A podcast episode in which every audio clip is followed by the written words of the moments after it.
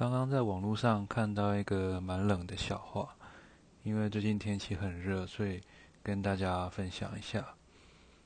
小明历经了千辛万苦，终于收集到了七颗龙珠。他大喊：“出来吧，神龙！”